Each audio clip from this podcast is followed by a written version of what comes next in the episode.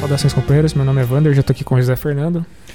Saudações, companheiros. Vamos iniciar mais um episódio do RevoluCast. Trazendo aí, o Vander vai apresentar o, o, os temas que a gente vai tratar no, no episódio de hoje e entrar sem demoras aí mais no, nos assuntos.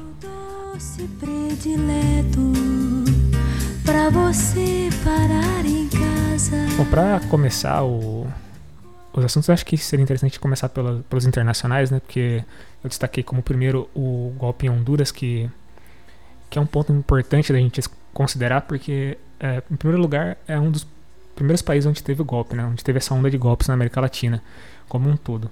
Como Honduras é muito próximo dos Estados Unidos, obviamente é, é a zona de influência que eles têm mais, mais apreço. Ali é um lugar onde tem uma forte imigração e eles querem ter controle sobre, essa, sobre esse tema, então eles oferecem bastante controle. E o golpe em 2009 que teve no, no, no Manuel, país, Manuel Zelaya. eles depuseram o presidente Manuel Zelaya e agora no final de semana, quer dizer, semana passada, eles, eles conseguiram finalmente derrotar essa. Começar a derrotar, né? Não derrotar propriamente dito esse processo golpista, colocaram de volta lá o, o partido de esquerda com a mulher do, do Zelaya, que é a. Deixa eu ver o nome dela aqui. Ciomara Castro, ou Ziomara Castro. É 12 anos depois, né? É, 12 anos de golpe, eles finalmente conseguiram. Esse é um, um tema importante da gente abordar, porque é um exemplo do Brasil, né?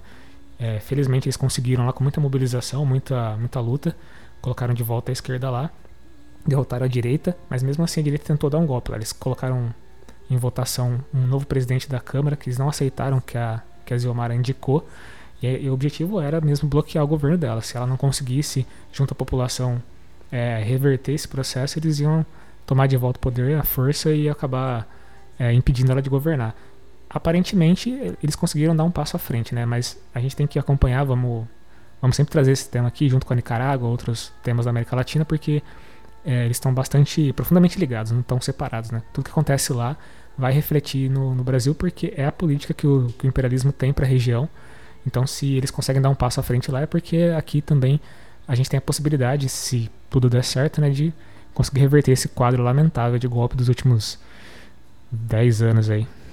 É interessante porque essa situação na, eh, em Honduras ela é muito emblemática e serve de termômetro também para o pro problema do, dos golpes, esses chamados golpes brancos, em toda a América Latina, na- na- nas Américas, né? a área influência norte-americana, como já foi dito.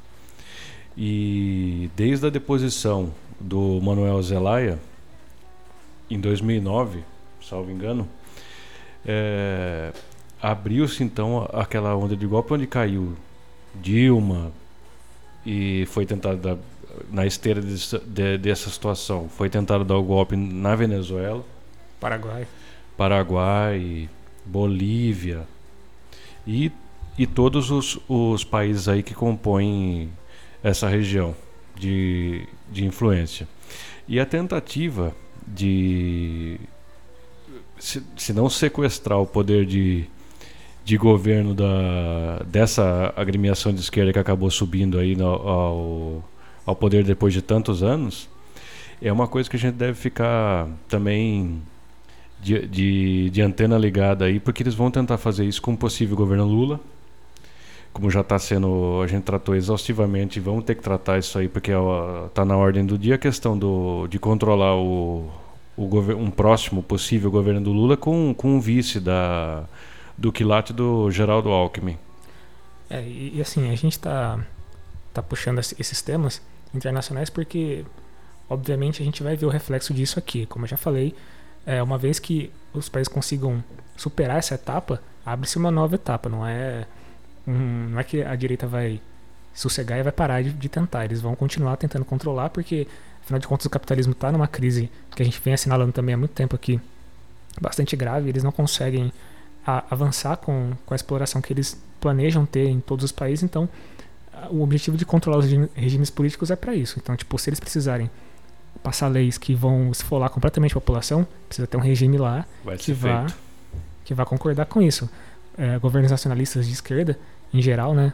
Não todos, mas em geral eles estão é, contra esse tipo de, de movimentação, de manobra do, do imperialismo e combatem isso, então é um empecilho. Então os golpes serviram para isso, para abrir caminho para esfolar a população. O que a gente viu no Brasil ocorreu em outros países também. Eles é, pegaram empresas, pegaram as riquezas do país, ou estão pegando, né? Ainda, como é o caso do Brasil. O Brasil é um caso emblemático. A gente tinha a Petrobras aqui com o pré-sal, tinha acabado de descobrir né, em 2009. Foi no acho, governo da Dilma. Né? E aí o pré-sal estava destinado todo para educação e. Acho que era só para educação ou tinha mais alguma coisa? Educação não. e saúde, né? Educação e saúde. Aí tinha um percentual. E aí, coincidentemente, logo após essa, essa descoberta, essa, esse avanço tecnológico que teve a Petrobras né, de extrair petróleo da, do pré-sal, chegou um golpe. É, as ações da Petrobras hoje são praticamente quase todas para os estrangeiros, né? Tem uma parcela no Brasil, mas isso é ínfimo. Quem está lucrando realmente são o pessoal de fora. E eles estão lucrando muito e estão a fim de manter essa, essa lucratividade. Se o Brasil entrar, acho que o Lula deu uma declaração agora contra esse, essa política de preços da Petrobras, falou que as refinarias que estão na mão do. Tão, refinarias que estão sendo contratadas né, para refinar petróleo não são inúteis, não servem para nada, já que a gente tem essa tecnologia aqui, pode refinar no Brasil.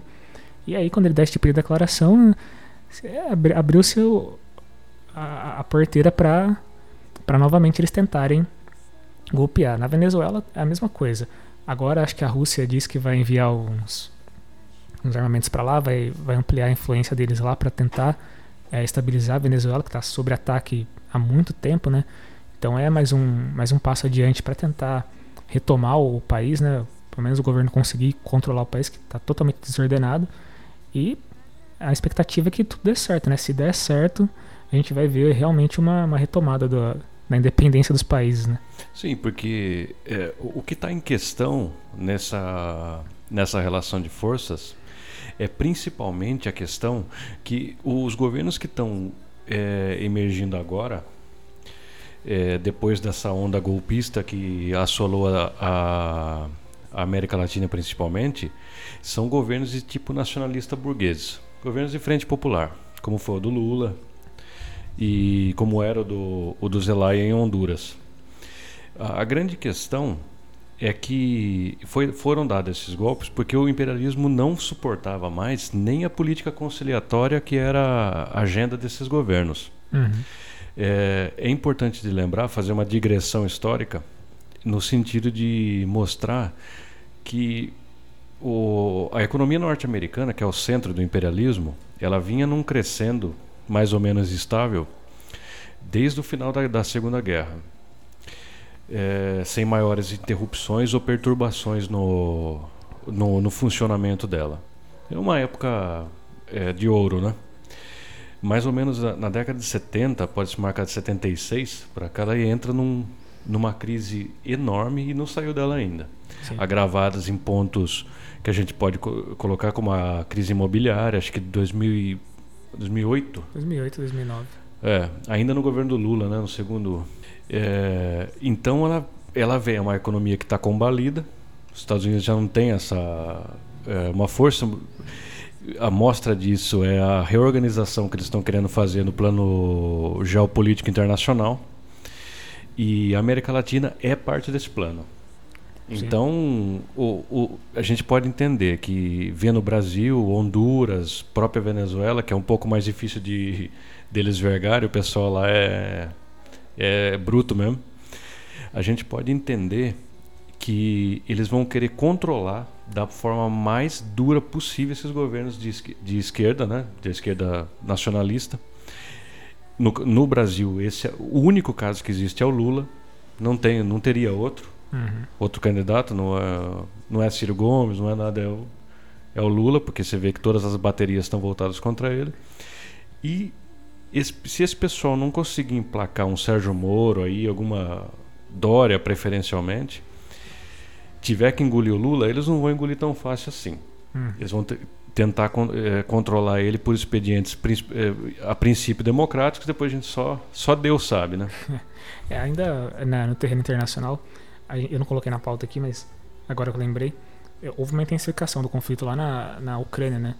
Os Sim. Estados Unidos mandou toneladas de equipamento militar para a Ucrânia na tentativa de armar uma defesa, né? Caso a Rússia tente impedir o avanço deles lá. E a gente vai, vai seguir acompanhando caso tenha alguma outra atualização. No episódio passado a gente falou que o risco de ter uma, um conflito era grande caso a coisa escalasse. Então a coisa escalou realmente. É, a Rússia é, passou tropas para lá, para a fronteira, né, tá lotado de gente lá. E estão preparados para qualquer momento, caso haja uma agressão, uma provocação, eles atacarem e ocuparem. Como é parte do território russo mesmo ali, não seria uma coisa muito difícil de fazer. Tem muita gente lá que é russa, inclusive, fala russo. Então não é uma não é um tipo de invasão como a gente vê Estados Unidos e Iraque, por exemplo, que é um, um povo completamente diferente, diferente, distante, que chega lá. Muita gente fala, ah, mas isso daí não seria uma, uma atitude imperialista da, da parte da Rússia? Tem uma diferença aí. A gente precisa conceitualizar muito bem para que o pessoal não caia nessa é, nessa comparação que é uma, uma comparação completamente equivocada, errada. O que a Rússia está fazendo é defender o próprio território. Eles não estão invadindo, é, não estão ocupando um território que não pertenceu, nunca pertenceu a eles. Era parte da União Soviética. Aquilo ali era, era a Rússia também, sempre foi. Sim. Foi criado a partir de uma, de uma eventualidade. Acabou a União Soviética nos anos 90 e eles é, pediram independência, foi concedido e eles estão lá. Mas a questão é que aquilo ali é a Rússia, era, era a capital da Rússia, inclusive. Ó, acho que era Kiev que era a capital da Rússia. Agora não vou me lembrar. Eu não, eu não me recordo também agora, mas a, a, capital da Rússia era era na Ucrânia, né? É, antigamente, não vou me lembrar da data exata agora.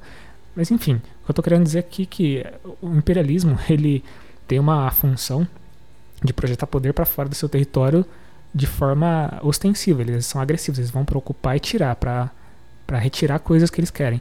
Agora a Rússia está fazendo um movimento defensivo, que é de ocupar para evitar que a OTAN e e os Estados Unidos ocupem o território ali, coloquem mísseis lá e fodam com o país deles, né? Então. Com boas intenções, né? Sempre. É, não é. Não é, é incomparável o que é o imperialismo estadunidense que está gerando essa agressão, toda essa, essa confusão com a, a, defesa russa, né? Que é um país que de imperialista não tem nada, eles não têm base fora do, do país deles, não é o que.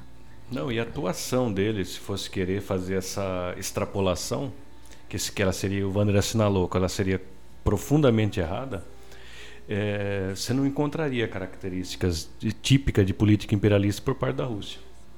É. Mesmo que fizesse muito esforço. Não tem, não tem. Talvez, se quisesse forçar muito a barra no, na atuação soviética e, e, tudo mais, mas mesmo assim não, é. não dá para estabelecer um paralelo. Então isso aí é, uma, é um jogo de sombras que a imprensa burguesa faz para que para criar uma confusão sobre o caso e lógico como é de, de passar um pano aí para a atuação do, dos Estados Unidos no, na situação. Você vai puxar assunto discutindo futebol. Bom, é, passando para a questão nacional agora, a gente tem vários vários temas é, que passam desde a federação que o, que o PT criou, né? Que a gente pretende explicar um, pouco, um pouquinho como funciona. Isso é complexo, precisaria é, o TSE, como, o tema. como sempre, o TSE está fazendo um, é. negócio quase científico para correr as eleições, né? Mas tudo bem. A gente vai falar um pouco da, do Olavo de Carvalho, que semana passada morreu, né? E também de dois outros temas que a gente considera importantes, que são a questão da música que o que o Chico Buarque vai deixar de cantar aí por conta do, do, do movimento identitário e, essa, e, o assassinato de um líder sindical aqui de Campinas muito importante que a gente também quer, quer chamar atenção aqui para os companheiros. Bom, começando então pelo pela federação, né? Pela federação, o PT fechou com PSB, PCdoB e PV. É, eu acho que aí já começa, o problema começa na agremiação, né? É, essa federação é um negócio que foi inventada agora para essa eleição, diferente da, do, que, do que eram as, as coligações, a federação tem um tempo de validade, ela vai durar quatro anos, né? Tem um quatro mandato. Anos. Vão ficar quatro anos aí e eles também vão ter uns representantes. Aí foram eleitos acho que 50 cadeiras. O PT vai ter 20, alguma coisa assim. O PT vai ser a maior bancada e os outros partidos vão dividir o restante das cadeiras proporcionalmente ao número de, de deputados que eles têm na, na Câmara, né? E essa, federação é um negócio interessante porque é um, é um movimento que o TSE faz, mas é a tentativa de reduzir o número de, de, de, de partidos mesmo, de correntes, né? Correntes é melhor, de correntes ideológicas nas eleições. Então o que, que eles fazem? Eles criaram esse tipo de federação para poder dividir o horário eleitoral, a, a verba de campanha e tudo mais, para os partidos poderem se congregar num, no mesmo grupo e disputar as eleições é, conjuntamente. Mas enfim, Tem várias regras, é um negócio ultra. Como toda a, a legislação que rege o- a- as eleições, ela é feita para sob medida para a burguesia, para a coisa funcionar mais sem erros possíveis que eles conseguirem. Erros, diga assim, os candidatos de esquerda ganhar o negócio. É, E se ganhar, que fique controlado. Os sociólogos, é, eu vi a declaração de vários deles sobre o tema, eles acham positivo isso aí, essa federação. Ele- Eles dizem que é um princípio, que a princípio é democrático, porque isso aí venceria a cláusula de, de de barreira, né? Você conseguiria que um partido que não tem representatividade é, expressa em voto não fosse extinto, ele pudesse aí é, ser nessa espécie de coligação conseguir é, colocar ali os seus os seus políticos, né? E veja que é, eles dizem também, eles assinalam como um ponto positivo que em comparação à cláusula de barreira é positivo, porque você vai diminuir o número de partidos, só que sem destruí-los, né? Eles, eles continuariam atuantes. É importante lembrar que esse expediente aí é importado, né? A Angela Merkel, por exemplo, ela governou 16 anos amparada numa federação de dois partidos na Alemanha. É, esses mecanismos de contenção é, da representatividade part- partidária que estão presentes na Constituição de 88, é, ele, ele impede o crescimento de parlamentar de esquerda e tudo mais, esses partidos que são bastante ideológicos, em detrimento daqueles outros que estão ali para. É, aqueles, as prostitutas que a gente está acostumado a ver no Congresso Nacional. O que salta aos olhos, acho que o Wander vai comentar isso na sequência, o PT não precisa dessa federação. É, É um não, partido gigantesco. O que, que ele vai querer com PV, por exemplo, que é uma sublegenda do PSDB? É, é- é isso que você falou mesmo. É uma tentativa de homogeneizar, né? Porque se você diluir o PT em vários outros partidos, você tem uma, uma contenção ali, que é a representação teoricamente legítima de uma federação. Você vai ter que respeitar o desejo da, da, da direita dentro da esquerda para fazer as políticas, para impor ou para negociar coisas dentro do Congresso. Qual que é o objetivo disso? Frear a esquerda. Exatamente. E, e- e- mais, isso aí, é é, no geral, controlar a esquerda, no particular, controlar o governo do Lula. Exatamente. Porque, por exemplo, na medida que o, que o PT entra nessa federação e com esses partidos, eh, se os companheiros procurarem a lei da, que rege a Federação de Partidos no Brasil, tem que ser editado um programa da federação. É. Ou, ou seja, os, os partidos ele abrem a mão do, dos programas particulares deles, le- evidentemente que não em pontos essenciais, para que eles possam chegar a um denominador comum e levar a federação em frente. Isso é perigoso. Oh. Teria que ver o que, que o PV e o PSB vão propor, por exemplo. A longo prazo eles podem acabar diluindo o PT ou esses partidos para dentro do PT e transformar o PT num partido inócuo, não de esquerda mais, mas um de partido de direita mesmo.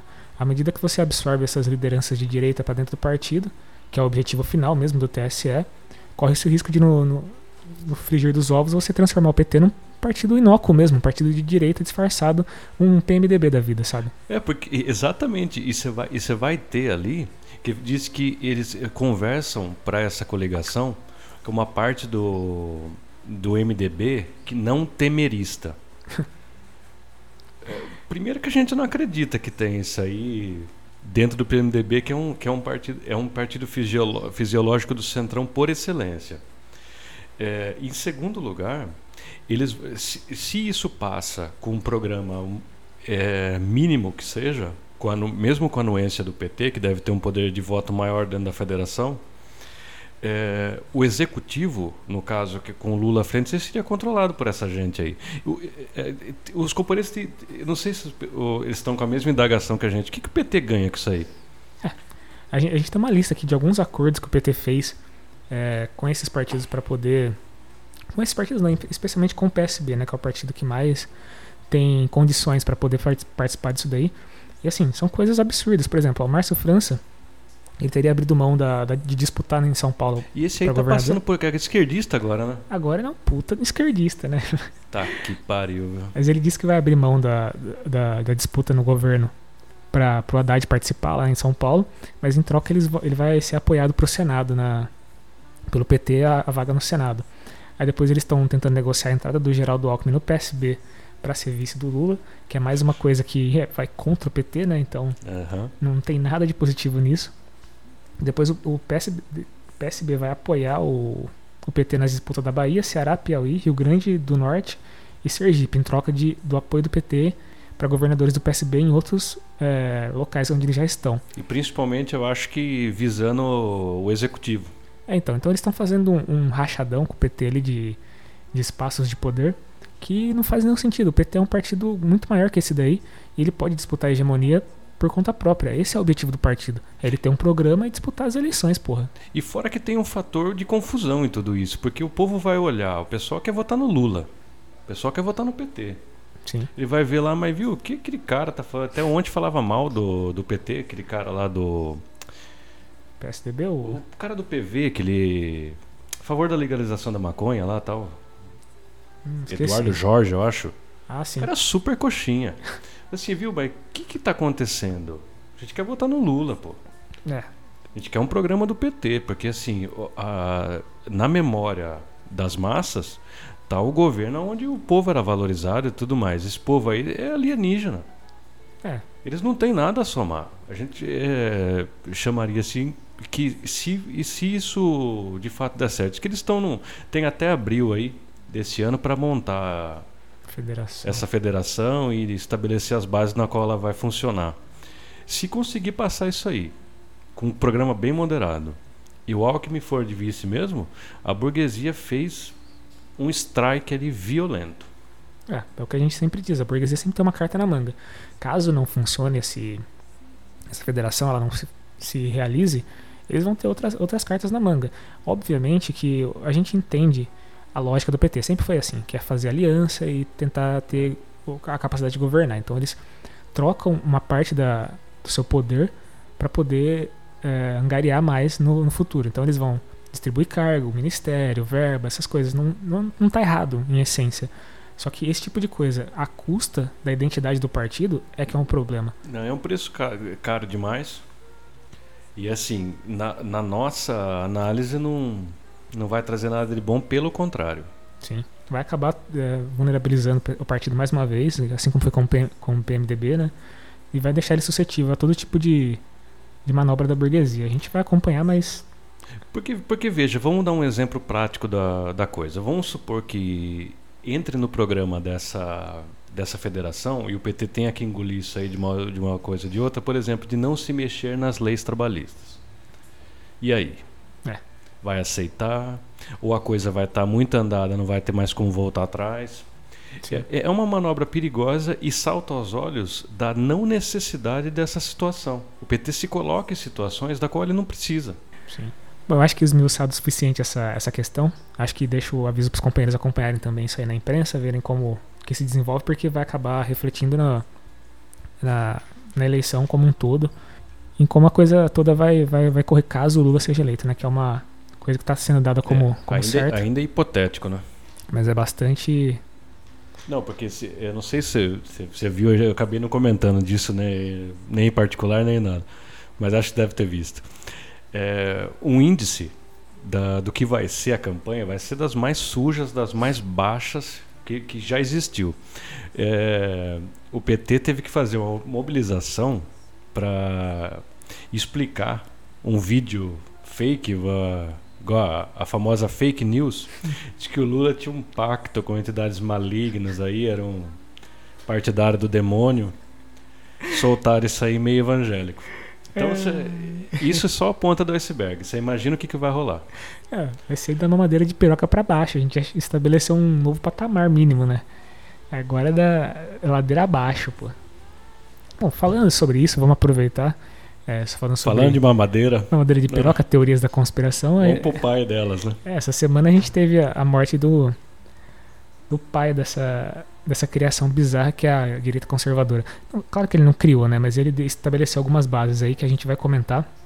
Eu acho que a principal delas é é esse verniz intelectual do para direita, é, para extrema direita que ela quase nunca tem, né? Não tem um cara que sabe ler livro e que é de extrema direita. E, e o Olavo de Carvalho entrou para para esse hall de direitistas para fazer essa função, né? Ele aparece sempre é, como Um ideólogo, né? Como ideólogo, um grande intelectual, só que a gente sabe que. Eu, eu- não sei se eu falei pra você, eu li o livro. Livro ruim pra caralho, mas eu li. Chamado Meu Pai, o Guru do Presidente. Não sei se você já viu esse livro. Ah, da Heloísa? É, Ah, sim, dele. é uma, é uma filha desgarrada dele. É um, é um livro mal escrito, mas ele serve muito bem pra, pra fazer uma. uma Mas me passe que eu quero ler. é, eu, eu li no meio digital, vou te passar. É um negócio bem interessante. E aí ela, ela vai descrevendo como foi a infância dela e tudo mais. E ela descreve o, o pai dela como um líder de seita nata, como se ele fosse. tivesse nascido pra isso. Então nos anos é, se- 80 e 90, ele era líder de uma seita chamada Escola Júpiter, de astrologia. E ele ficou muito conhecido porque ele atendia uma galera famosa da burguesia lá em São Paulo e acabou sendo incorporado a esse meio por essa Isso- gente. Ah, como astrólogo, não como filósofo. como astrólogo. O pessoal respeitava, respeitava assim, né? É, é como um astrólogo pode ser respeitado, né? É, e, dava muita confiança pra ele. Isso abriu portas pra ele, acabou aparecendo na televisão, jornais, tudo mais. E aí nos anos 2000 ele teve essa virada aí para de, de astrólogo pra para ideólogo, pra filósofo, né, como ele gosta de se chamar. Mas não é fo- formado em nada, não entende porra nenhuma de filosofia, mas é, acabou roubando esse título. E a filha dele vai explicando como ele era uma pessoa que tem um carisma muito grande, ele atraía essas pessoas e falava pra caralho lá, e a galera acreditava, botava fé na, nas lorotas dele, acabou criando essa imagem de grande sábio, grande guru e tudo mais. Então, o Olavo, é, eu acho que é difícil alguém do Brasil, hoje, com a ascensão do bolsonarismo, não, não saber quem ele é. É. Né? Mas quem não souber é só procurar na internet acha fácil. Os livros dele são é, doídos de ler, mas é, diz que era aristotélico, né? Mas não passou nem perto do, do Aristóteles. A obra máxima dele chama O Jardim das Aflições. É onde ele estabelece uma história da filosofia na, da cabeça dele lá. É, e termina até em, como um cara que era orientador político de extrema direita. Para as pessoas que não sabem, o Olavo de Carvalho era, era no começo da, da, da vida ele era comunista. Ele acabou, eu não sei bem como se deu essa, essa passagem, mas ele acabou deixando, talvez até por conta dessas, da astrologia e tudo mais. Sim. Mas o, o que, o que deve ser, ficar bem entendido é que essa, essa figuras como ele, bizarro desse jeito, ele era um cara que escrevia e falava bem. A gente não pode também ser, ser hipócrita. As ideias eram idiotas, lógico, mas ele era um cara com uma verve muito boa. É, É, falava bem demais. Se você não tiver uma cancha, você se convence. é. Por exemplo, assim, tem um, aluno- um ex-aluno dele que se revoltou contra outras coisas, falou que ficou mesmerizado pela capacidade mesmo é, discursiva dele. E o método dele era o seguinte: ele apresentava uma aula, colocava um tema é, bem chamativo, por exemplo, assim, é, eu vou falar contra o- os livros azuis que eram usados sobre pelo Marx para falar o Capital. O cara falava que ele citava meia dúzia de gente que nunca, nunca ninguém ouviu falar. Tá? Tirou, tirou, um, tirou um livro lá na Itália. Um cara, o pessoal ficava impressionado com a erudição do cara e pagava para ouvir as aulas dele. Sim, sim. Parece que era esse o, o modus operandi do, do Olavo era esse. Você pode ver que os seguidores dele são pessoas de inteligência incrível. Eduardo Bolsonaro, é, Weintraub, né? um pessoal de luzes mesmo. É, aproveitando que você citou esse esse boçal aí do Eduardo, que é filho do, do presidente golpista, eu queria é, puxar o que a, a principal influência do, do Olavo de Carvalho, o principal legado dele, que na minha opinião é, é o anticomunismo, né? Ele- Principalmente. Era um ferrenho defensor da, do conservadorismo liberal, então ele achava que Ditaduras e tal. Exato, ele achava que o comunismo já estava implantado, inclusive, no, no mundo inteiro. O mundo era controlado por, por globalistas comunistas. Duro que não dá pra falar assim. Mas então, mas, Eu tô tentando falar sério, É. mas é difícil, pô. A teoria é muito. inclusive o George Soros seria um dos maiores expoentes do comunismo mundial. Parece Soros, piada, né? O Jorge Soros realmente tem uma, uma influência enorme no mundo. Ele exerce uma grande influência, em, até em partidos de esquerda mesmo, mas não é pra implantar o comunismo de maneira de jeito nenhuma. nenhum. E ele, ele prega, ele pregou isso né, durante a vida toda que é, era preciso destruir o comunismo com as, com as armas mais ferrenhas possíveis, atacando, difamando, o que fosse possível fazer para tirar o, o, comunismo do poder. E, e ele tinha uma teoria, eu acho que o Vander, como é o cara que esmiuçou o Olavo, ele deve, deve ter em mente isso aí. O, ele tinha uma, uma, tudo isso que ele falava, essa teoria, era baseada em, em, fundamentos mais ou menos factuais. Por exemplo, ele dizia assim: como é que o, o gramscianismo, é o que ele, o, ele falava que o leninismo estava ultrapassado, quando não havia mais tentativas de guerrilhas, montar, montagem de um partido comunista que encabeçasse a revolução, etc. E tal, o, os marxistas teriam passado aí para o marxismo cultural. Né? Uhum. Como que ele explica isso? Veja bem, eu, você vê que o cara era um maluco, mas ele tinha uma. Ele sabia levar. Ele dizia assim: que durante a ditadura, a repressão às guerrilhas, a repressão aos leninistas, né? Pessoal da linha guevarista, da, os maoístas, é, o DOPS, o DOICOD, o, os militares, eles in, detonaram esse pessoal aí, desbarataram os partidos, as guerrilhas, e para dar uma válvula de escape para a repressão, eles deixaram as universidades livres, no que o que foi um ponto na visão do, do finado aí, que foi um ponto onde o marxismo cresceu, livre, leve e solto, e pôde implantar depois essa, essa ditadura cultural, por exemplo, nas artes. E tudo teria que ter a chancela do, do marxismo cultural. Sim. Aí vem a bandeira de piroca, o, que todo mundo ia virar um. É, a, a, pessoa fazia um curso de artes, virava uma travesti e tal. É, tinha essa, essa situação. E, e então os, os, comunistas dominavam através do, dos acadêmicos, o que é uma semi-verdade. Mas isso aí, eu acho que para explicar hoje fica muito, muito Não, é, complexo. Cara, existe mesmo uma, uma hegemonia. É, Principalmente cultural. gramsciana. É, gramsciana do, do, marxismo, mas é, é, um outro tipo de. É uma nova interpretação, né? Chama Daniel Left na esquerda, é. que a gente um dia pega para esmiuçar, mas assim, em, em linhas gerais, é, o que a gente quer, quer dizer é que o Olavo de Carvalho ele é uma grande fonte de todas essas teorias malucas que a gente vê é, correndo no WhatsApp, por exemplo. De nego falando que é, vai ter uma madeira de piroca, que vai ter dominação, de, é, vai implantar chip em vacina. O Olavo de Carvalho, notadamente anti-vacina, né? não tomou vacina e morreu de corona, né? É, não sei, eu não quero tripudiar, mas eu, eu acho engraçado. O cara foi uma piada pronta, né? É engraçado, enfim, é engraçado. E o que eu tô querendo dizer assim é que, obviamente, tem esses, essas consequências engraçadas, mas também tem consequências muito sérias. Eu até destaquei aqui uma, uma lei que o Eduardo Bolsonaro fez, que é a lei PL 5358, que é um projeto de lei para alterar é, uma lei já existente. Em suma, esse projeto anticomunista é para é equiparar o comunismo ao nazismo e impedir que ele seja propagado de qualquer maneira possível.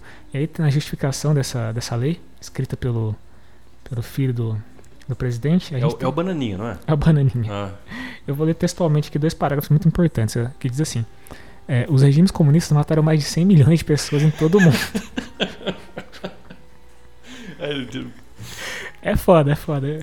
Em todo o mundo. E mesmo assim, agremiações de diversas matizes defendem esse nefasto regime, é, mascarando os reais faces do terror em ideias de igualdade entre as classes sociais. Isso daqui é o lavismo puro, ele sempre falou isso. Alguém deve ter escrito para ele, né? Porque é. até para isso é muito complexo. E, e, tem um segundo parágrafo que eu, que eu destaquei também, que é, é o cerne da, da, justificação, que é assim. Era de dar um basta. O comunismo é tão nefasto quanto o nazismo. E se reconhecermos em, em nosso ordenamento jurídico a objeção ao segundo, devemos também fazer em relação ao primeiro. Então, essa objeção que ele diz é proibir qualquer manifestação comunista no Brasil, assim, prender mesmo, é coisa de botar na cadeia alguém é. que levante um, uma foice e um martelo.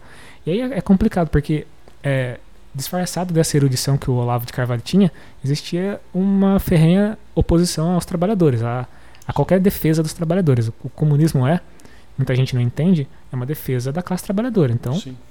o que o Olavo de Carvalho fazia, o que ele era, era, uma, era um cérebro anticomunista, antitrabalhador, e que embora as pessoas não, não, queiram admitir, é de se comemorar mesmo que ele tenha partido. Não vai ficar sem seguidores, né? a obra Sim, dele vai continuar em outras pessoas. continua, infelizmente, né?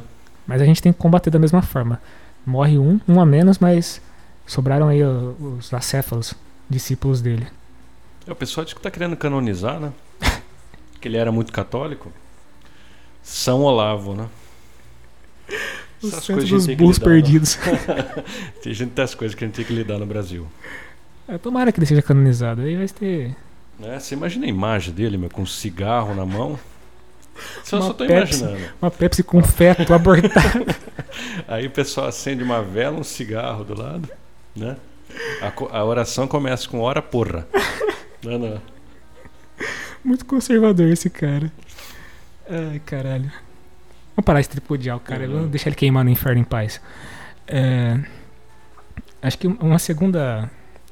Segunda ou terceira. Um terceiro tema dentro aqui do, do tema nacional que a gente quis destacar é a questão do, do cancelamento do, do Chico Buarque. Ele não foi cancelado propriamente dito, né? Mas anunciou que não vai cantar mais uma música que ele, que ele É. escreveu Ele se autocensurou. se autocensurou. É, é mais, uma, mais um índice do, do ambiente que a gente vive, né? Vamos começar com um disclaimer, que é claro que a gente não é a favor de nenhuma opressão contra a mulher, de nenhuma propagação dessas ideias. A gente não é a favor disso. É, mas a questão é que arte é arte. Se você mostra uma mulher oprimida em qualquer obra de arte, você está passando uma mensagem. Você não está fazendo apologia daquela, daquela opressão. E é o caso da música do, do Chico Buarque. Eu- E o Chico é um cara insuspeito, né? É, ele é É estranho, teria que ver a biografia dele. Na biografia dele foi um cara que não demonstra eh, características de ser um cara que apoiaria a opressão de qualquer pessoa que fosse, né?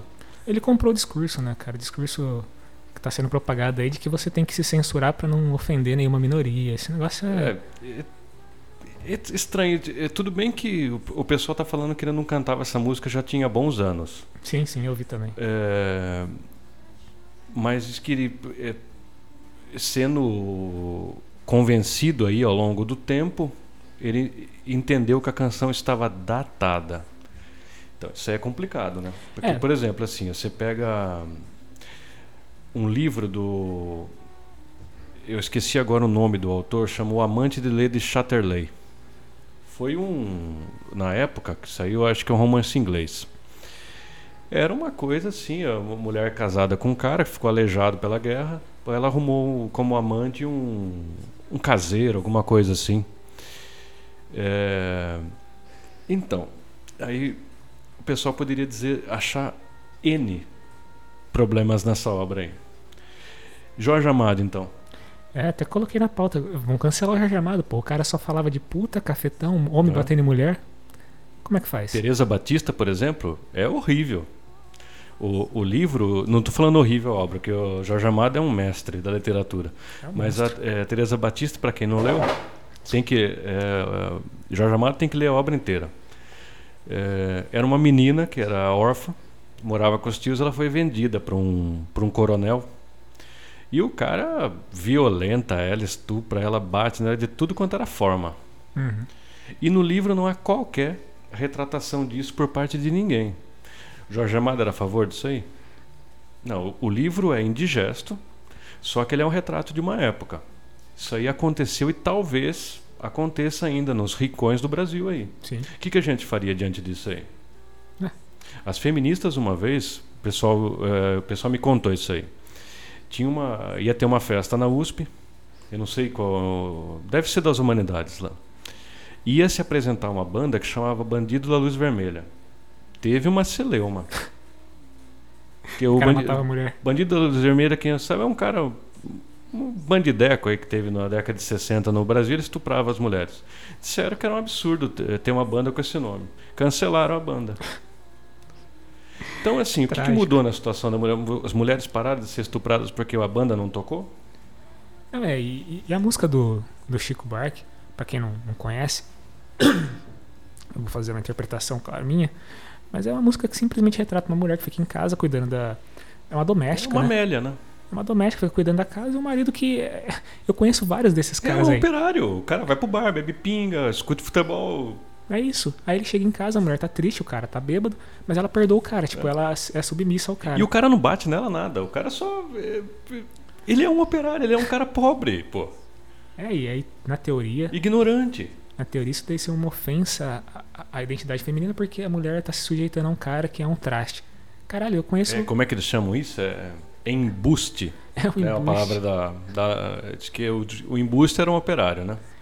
Não, isso é uma censura à própria noção de operário, porque você vai censurar um cara desse, você vai censurar essa, essa atitude, você censura o operário, todos os operários agem assim. Mas isso aí não é de hoje. O João Willis deu uma entrevista no, antes do governo Bolsonaro ainda. Perguntaram para ele que a questão da classe operária e tudo mais, ele falou que isso aí não tinha interesse mais. Ah, não existia. É, falou que não era para.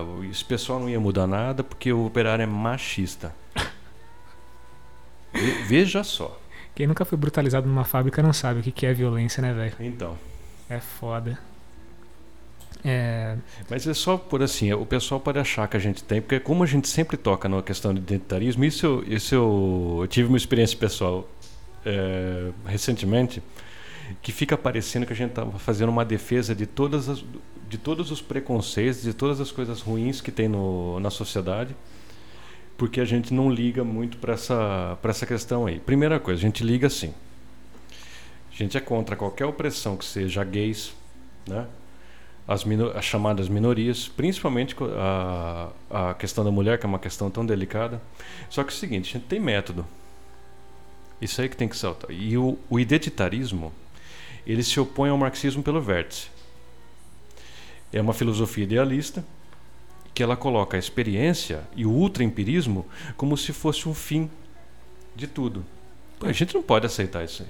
A essência da coisa é material, a gente não tem Não. essa, esse apego às ideias, porque as ideias derivam da, da A gente sempre fez essa, essa discussão aqui, né? Como as ideias elas derivam da matéria, como o, o- mundo é o que rege a possibilidade de, de você até mesmo pensar. Você não vai pensar algo diferente do que te- existe no mundo. Então você fala assim, ah, um operário não pode ser machista. Caralho, o cara é um operário, é brutalizado todos os é dias na ele é um fábrica. ignorante.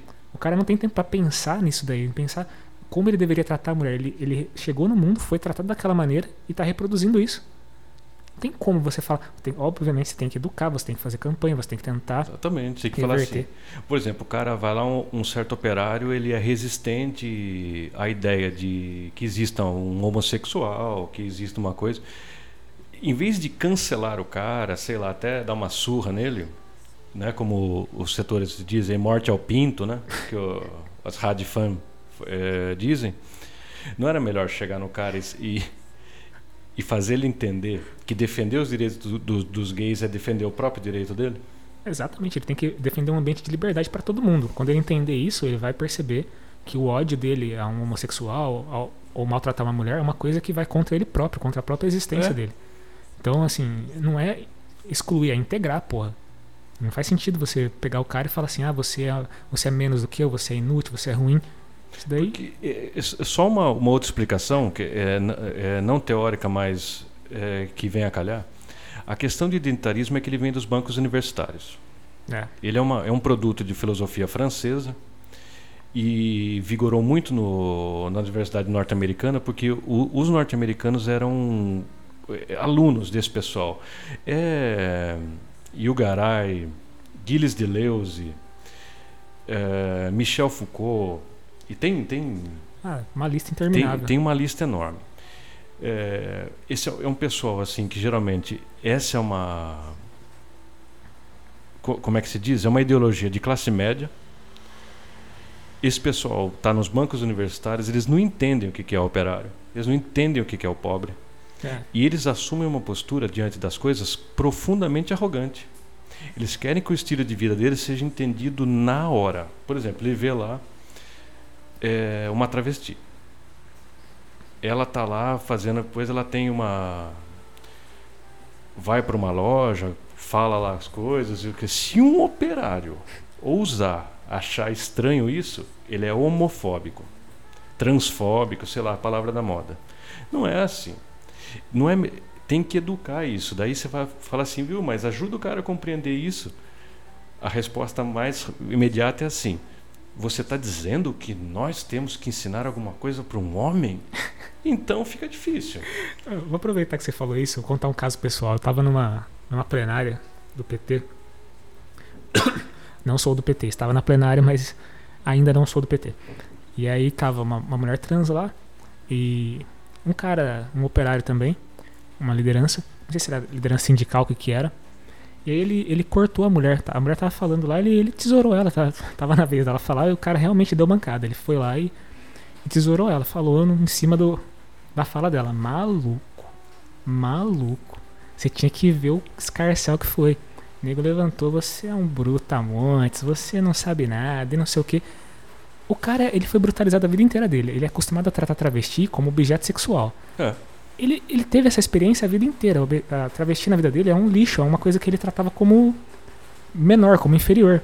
E não é porque o cara é assim, é porque ele viveu essa experiência. Você tem que se impor, claro, falar, não, peraí, deixa eu falar aqui, depois o senhor fala.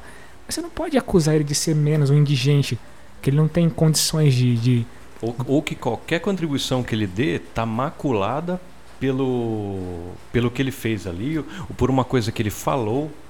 é, É complicadíssima essa questão. Por isso que a gente fala, não é uma questão assim de ir contra essas pautas e nem nada do tipo. Pelo contrário, essas lutas são legítimas, elas Uhum. são dignas, elas têm que ser levadas em frente, só que o método está completamente errado. E a única coisa que esse método consegue fazer é repelir. é censurar as pessoas. Ele vai conseguir ficar isolado, gritando sozinho e dando combustível para a extrema direita falar que os caras são radicais e eles são mesmo. Nisso aí o, o pessoal da extrema direita tá certo. O É, pessoal você- é histérico, eles não conseguem discutir nada. não, eu- só vi histeria dessa, dessa, desse calibre no bolsonarismo, sabe? De né? ficar gritando é, contra alguma coisa. Assim, o pessoal foi embora da plenária, acho que eram duas meninas, foram embora da plenária, não conseguiram ter a sua, a sua pauta colocada ali no, no assunto não, não contribuiu em nada. Uma força de esquerda como o PT é o veículo para esse pessoal poder se expressar, poder é, dar prosseguimento às suas políticas. Eles não podem. é, Aí eles criam uma coisa tipo o pessoal da vida, onde É. teoricamente você pode ir lá e Partido falar, plural, né? falar manes, falar. É complicada a situação. É, isso daí não é política, isso daí é, é delírio, cara. A gente não pode dar, dar esse tipo de bancada. Abre brecha pra direita, como você falou mesmo. E eles não estão errados em, em criticar, em falar. É que, e aí cola-se a pecha na esquerda de que a esquerda é apenas isso, né? Então, isso, aí- isso aí foi uma manobra inteligentíssima, porque é uma, é uma. Você pode ver assim, como que esse negócio é palatável. Todas as grandes empresas apoiam o identitarismo. É A verdade. Globo apoia o identitarismo. Não, a teve. Os jornalões apoiam o identitarismo. Então isso não é perigoso. Porque, por exemplo, você vai lá. Essas pessoas, elas são. E elas estão adotando uma postura tão conservadora que está dando medo de ver. Esse pessoal quer que prenda todo mundo, para começar. Sim. Pessoal não pode dar um pio que tem que ser preso. É, só a favor de qualquer censura, né? Aí o cara canta uma coisa ali que eles acharam ofensivo. Eu, eu tô pensando assim, como que o compadre Washington não foi preso ainda? Porque ele fez músicas que eles consideram agressivas, né? No- Olha, eu, eu tenho lugar de fala aqui nesse assunto porque eu já fui chamado de esquerdomacho numa, ple- numa plenária na Unimap. por uma, uma cidadã que mais tarde foi, se tornou presidente da Uni. Chama Karina. Ah, Karina? É, a gente tava lá na plenária e eu, eu, eu ousei interromper ela também, porque ela tava tumultuando a, a plenária para decidir o, a votação do DCE. Eu falei assim, ô, fica na, fica Ah, na miúda. do Cala a Boquinha, né? É, Ela não gostou, não. eu me exaltei um pouco, reconheço isso hoje. Mas é que no momento que os companheiros estavam tentando decidir ali como que ia ser a votação, ela tava, tava tentando tumultuar a votação para que um candidato do, da ala dela participasse lá. Já tinha decidido outro cara, que também era do PT, que ia disputar o DCE, e ela queria colocar um outro maluco à força, de forma autoritária. E aí tava gritando lá, falei, viu, cala a boquinha, deixa os caras decidir. Maluco do céu. Fui chamar de esquerdomacho, de agressivo, de Se brutamontes. fosse hoje, você ia ser o bolsonarista. Ô, Que é a pecha que eles colam, né? E assim, eu tratei ela como trataria qualquer outra pessoa, porque ela tava enchendo o saco, ela tava impedindo a coisa de andar. E aí, cara, eu, eu tive, eu senti na pele como é desagradável esse. esse você não consegue. se- porque assim, você não pode ir pra, partir pra cima de uma mulher, né? Você não vai fazer não, nada. Não dá pra fazer isso. Mas elas partiram pra cima de mim como se fossem me agredir. Tipo, o que, que eu ia fazer numa situação dessa? E, e não tem assim, nem, nem na boa tradição da dialética, que eles não passam nem perto, é, não há discussão. Por exemplo, é, tem um tema. Você vai. Eu vi recentemente por conta da morte da Elza Soares. No, isso aí foi uma postagem na rede social eu- de um amigo em comum que eu tenho. E ele, como é desses meios eh, da esquerda pequena burguesa, tinha muita gente comentando que era dessa ideologia aí. Aí É, ele colocou uma foto dela com o Garrincha, Hum. foi o marido dela por 16 anos, e falou: é, morreram no mesmo dia, tudo mais, um, um post normal. Elas falaram assim, começaram aquela, com aqueles clichês, apaga que dá tempo, que horror, que não sei o quê. Aí os companheiros tentavam discutir, falaram, não, mas ela foi casada, de fato ela foi casada com o cara, não sei o que tem. Ah, mas foi agredida, não sei o que, não sei o que. Ué. apanhou do cara por 20 anos. 20 anos. O casamento dura 16, ela apanhou 20. Né? Ela apanhou um tempo extra. É, Haja mesa branca. Aí o, o, o pessoal tentava discutir, esse mesmo colega meu tentava, tentava falar, não tinha discussão. Aí tinha uma que acho que era mais ou mais inocente ou mais sincera, ela falou assim, viu, faz o seguinte, apaga isso. E quando uma mulher disser sobre a agressão de outra mulher, você tem que ouvir e aprender. Você não pode falar nada. Ué. Isso é um expediente fascista. Completamente, é O que, impossível que você. você vai fazer? Você não pode opinar?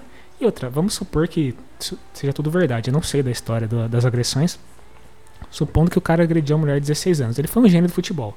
Isso daí é. Não tem como não Não, reconhecer. mas, não, mas não agrediu, não. Foi um, foi um episódio lá, ela também bateu nele. Então, aí mas você deixa de admirar o Garrincha, a obra dele, tudo que ele fez como jogador de futebol, porque ele era uma péssima pessoa fora de campo. Se ele foi mesmo uma péssima pessoa, Não, o Pelé também foi, não, não é uma pessoa digna de nota na vida social. Só que o Pelé é o rei do futebol. é um Você vai gênio. fazer se cancelar o Pelé? Você tem uma gênia da música, um gênio do futebol, reunidos numa mesma foto, foram casados. É um evento histórico. Você não pode retratar isso? Como, como assim? Então, é, é, é, assim, essas, são essas questões que fazem a coisa ficar muito complicada. Ah, o identitarismo. Inclusive, você abriu um espaço pra mim aqui, eu vou aproveitar pra falar de Big Brother Brasil. que é a coisa mais importante que acontece nesse país todo ano, em janeiro e fevereiro. A Pô, A gente. esquerda pelo menos para, né? É, a esquerda para, para de militar, para de fazer tudo pra poder acompanhar essa, esse evento digníssimo. Mas tem uma coisa interessante no Big Brother que ano passado teve a. Ai, caralho, esqueci o nome dela. Ah, Carol Conká. não é? Carol Conká era um expoente do identitarismo, né? É ainda. Que foi cancelada com razão, mas foi reabilitada pela, pela esquerda e pela direita. Uma coisa assim que eu nunca tinha. É quase inédito, assim. saiu bem, então. Ela saiu bem, fizeram um documentário pra ela, porque dentro da casa, o que ela mostrou é o seguinte: identitarismo é uma ideologia quase fascista, pode ganhar essas, esses contornos facilmente, como ela mostrou dentro da casa. E a gente tem que re- repudiar isso daí. Foi repudiado mesmo publicamente. As pessoas falaram: isso daí é, é execrável. Parte da esquerda execrou também, mas aí depois falaram assim: não, mas peraí. Vamos reabilitar, ela errou, porra. É uma mulher negra, ela precisa ela precisa ser reabilitada mesmo tendo agredido as pessoas, mesmo tendo é, tripudiado pessoas lá dentro, mesmo tendo feito tudo errado. Vamos, vamos reabilitá-la porque ela é um ícone da, do identitarismo e ela merece essa chance aí. Porra, se ela merece essa chance, por que, que o Garrincha não merece então, Por caralho? que, que, um, é, que um operário não merece? Porque o cara fez uma piada homofóbica. Sim. Eu não sou contra reabilitar ela, só que assim, ela tá. Ela Não, até, até é um fator positivo, porque o que, que ela fez de tão grave? Não, não. Exato. É uma pessoa que pode errar como qualquer outra. Então, se a gente vai, vai tratar o erro como uma coisa condenável à morte, a gente tem que pegar e cancelar tudo. Cancelar o Jorge Amado, cancelar o. É, você vai, você vai apagar a história da humanidade. Né? Porque a história da humanidade é uma história de opressão. É, tem que ver se, se vai dar para fazer isso, porque exige um tempo grande. Porque fazer um, fazer um texto, uma série de artigos, é, tratando do ponto de vista epistemológico dessa coisa do identitarismo aí, para a gente ver se consegue contribuir pra, com o debate. É, sim, sim. Bom, é, vamos passar para o nosso. A Último nossa última tópico. questão aqui, que também é importante, que foi o assassinato do líder sindical é, lá em Campinas. Vou pegar o nome dele aqui para É o. Newton de Maria. Newton de Maria. É, todas as características indicam que foi um, um, uma, um assassinato político, né? Ele foi executado, não roubaram nada. É, tá, tá sob investigação, mas você sabe, né? A polícia de Campinas É o Dake que está investigando, né? não Tá- vai Tá em descobrir, boas mãos. não vai descobrir exatamente quem foi, nem as motivações. O que a gente sabe é que ele pode ter é, se constituído como um empecilho a- ao avanço dos interesses da, dos empresários de transporte na, na região e foi, foi executado. É uma coisa que acontece é, com certa frequência no Brasil. Curiosamente, Dias antes ele estava em Paulínia, ele conseguiu juntar os operários lá, estavam com o FGTS, o depósito do FGTS estava atrasado. Uhum. É, eles estavam com dois anos de férias sem receber. E ele comandou uma greve lá que teve 100% de adesão.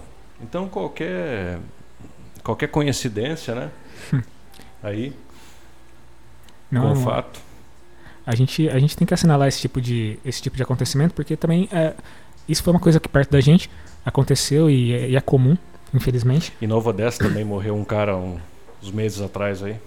É, mas a gente tem uma, uma ocorrência disso muito maior, por exemplo, no campo e na, na- nas aldeias indígenas, lideranças indígenas que combatem a- os grileiros, ou no campo mesmo, que os, os sem terra, que ocupam terras improdutivas e que estão lá Pessoal. defendendo espaço. O pessoal acaba morrendo. Muita gente acaba morrendo, a gente não fica sabendo, então a gente sempre vai trazer esses casos aqui para poder assinalar que a luta de classes ela é real, ela acontece, ela custa vidas, não é uma coisa é, inócua como parece. A gente fala que luta de classes, tem um pessoal que fala, ah, isso daí só tem na sua cabeça e nos livros do Marx. Então, isso aqui é, é luta de classe. É, a gente tem uma prova aí, um, um organizador da, da classe operária sendo assassinado pela direita, pelos empresários, porque estava reivindicando os próprios direitos. É uma coisa real. Pra quem duvida, tá aí, tá, tá reportado, né, meu? Ah, eu acho que é isso, companheiros, por, por hoje. É, alguma consideração? Não, vamos, vamos, vamos assistir o Big Brother. Bom, encerramos então. Até a próxima. É isso aí, Até valeu. mais. Tchau, tchau. diz que vai mudar de vida pra agradar meu coração.